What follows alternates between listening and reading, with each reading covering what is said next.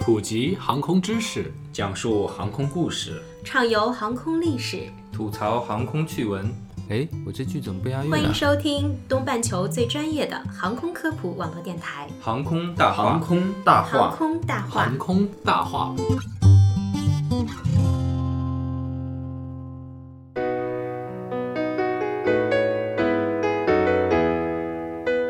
发生在一九八二年七月三十日的子爵号专机劫持案，被称为新中国劫机第一案。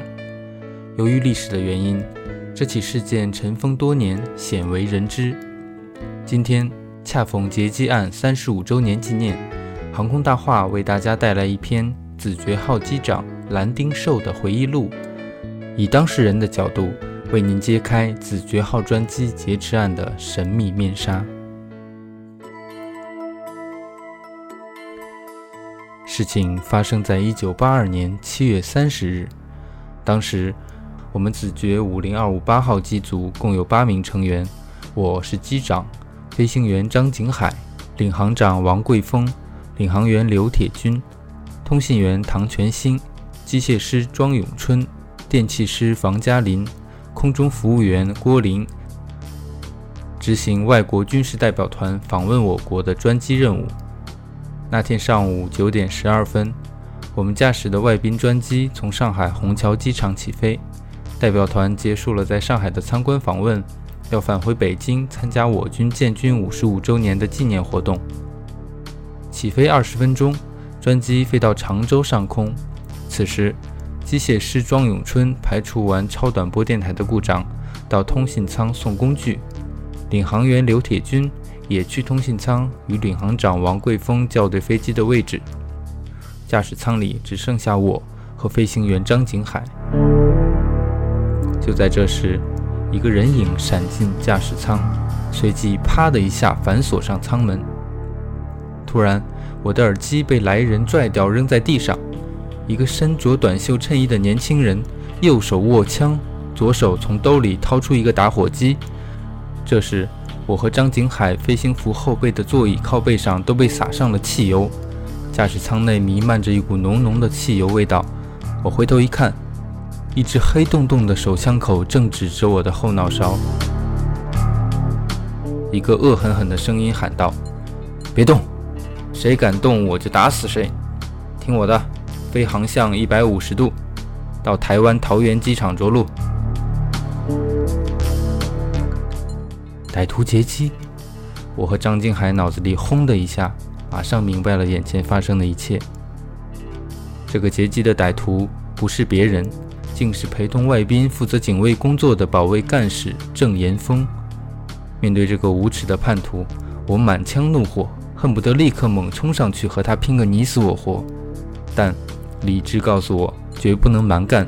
飞机是国家的财产，更重要的是，机上还有国家请来的外宾，稍有不慎就会危及外宾的安全，直接关系到国家的声誉，这是千斤重担啊！在这紧急关头，我和景海对了一下眼神，要沉住气，先稳住歹徒，再见机行动。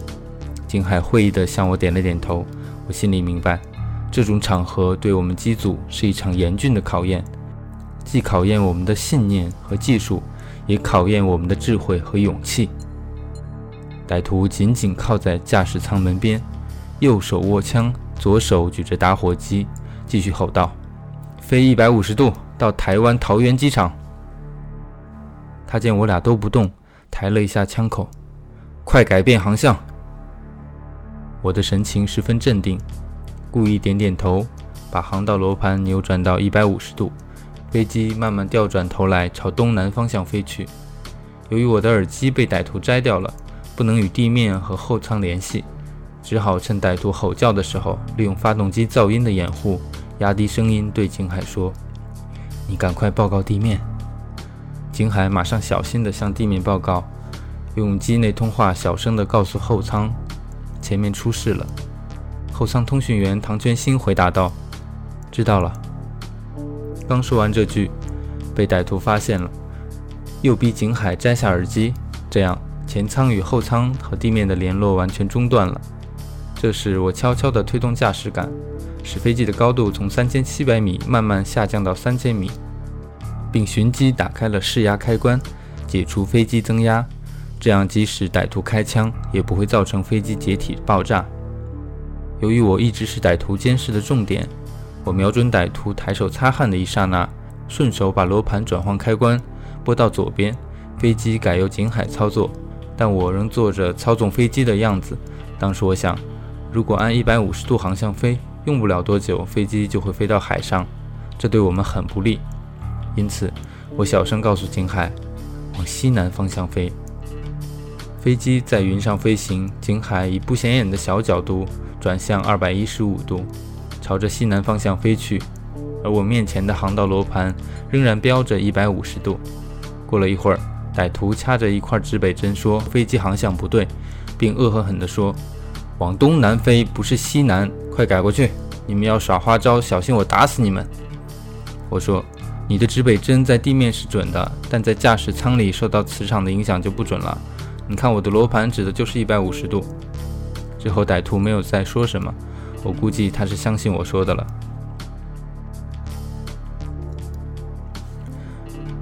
我和景海心照不宣，配合默契。为防止发生搏斗时飞机失去控制，我们悄悄打开自动驾驶仪，为让驾驶舱汽油尽快挥发掉，打开了通风开关，并把安全带扣解开，打开座椅调整开关，一点一点地将座椅调整到最后位置。我俩的手脚全腾出来了，做好了与歹徒殊死搏斗的准备。刘铁军上报完飞机的位置，回来后发现驾驶舱门从里面反锁上了。趴着门缝，看见舱门里倚着一个穿白衬衫的人，手上还握着枪，马上意识到舱内出事了。他连忙找来担任这次专机任务的安全员王桂峰。王桂峰毕竟是个老党员，处变不惊，迅速派电气师房嘉林到客舱清点人员。果然发现我方陪同的人员中少了一个，而且只有他被准许携枪上机，于是断定飞机遭到劫持。通信员立刻向上级报告，请求地面打开雷达观察我机位置。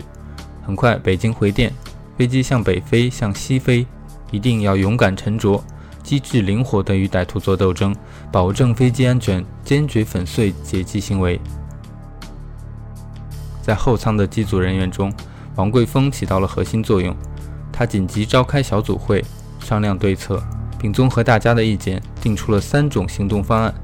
一是观察驾驶舱内的动静，见机行事，配合飞行员的行动；二是歹徒如果从驾驶舱出来，就干掉他；三，如果驾驶舱里面打起来，就破门而入。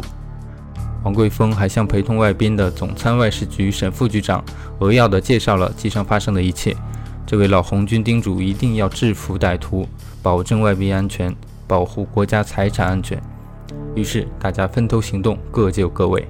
王桂峰和房嘉林各执一把救生斧，把守驾驶舱门，随时监视里面的动静。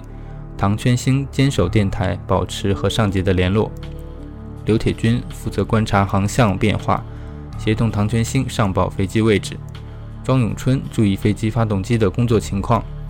郭玲则协助沈副局长做好外宾的工作。郭玲是一九七九年入伍的南方姑娘，刚二十二岁。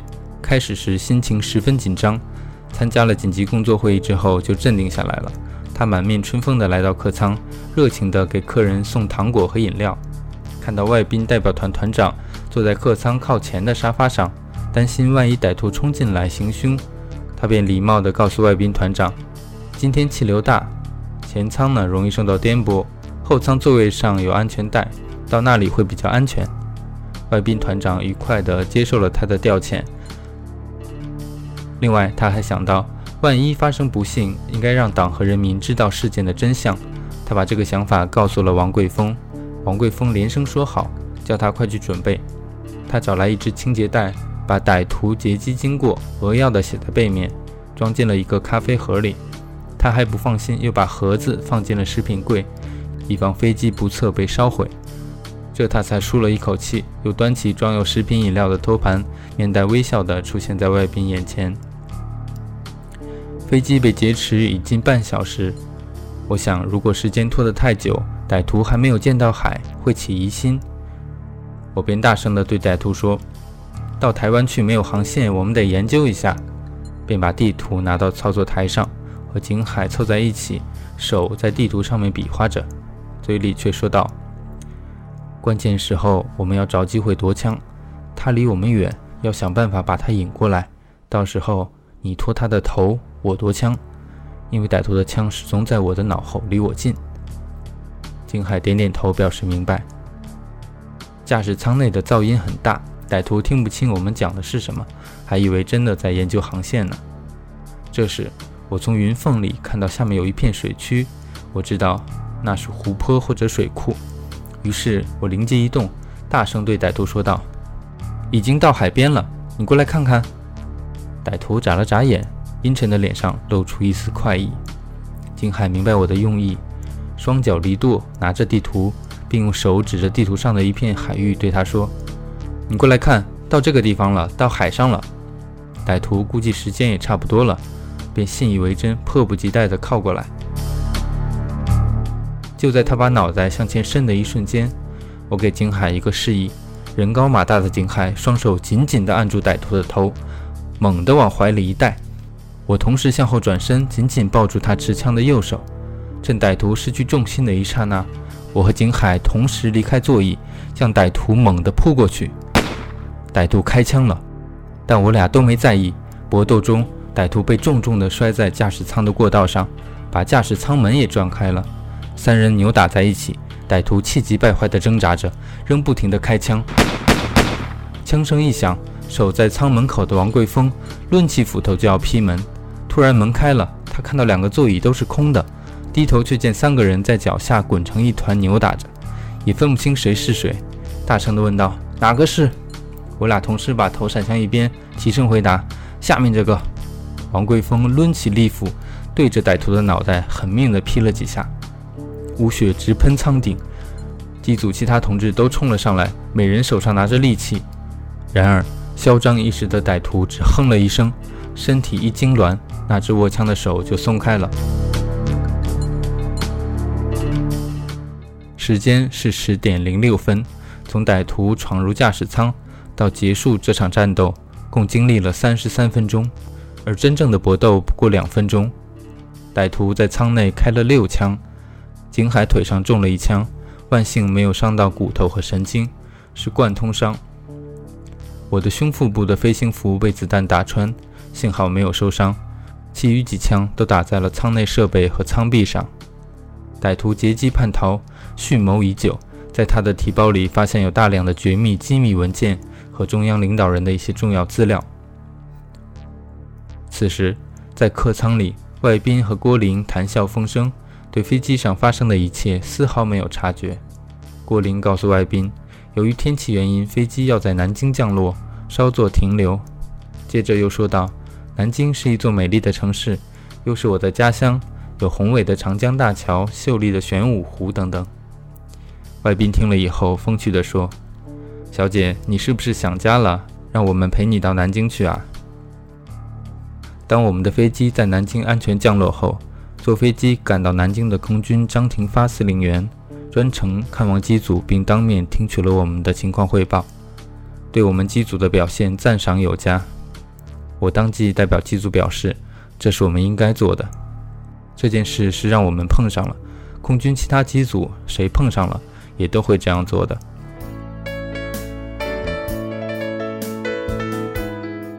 惊心动魄的劫机案件，在英雄的口中是如此的平淡而又真实。也许很多人并不熟悉这段故事，但英雄的壮举永远不会被历史所忘记。好了，这就是本期航空大话。为您带来的新中国劫机第一案。如果您也有关于航空史上的一些奇闻异事的素材，欢迎留言投稿。我是石头，我们下期节目再见。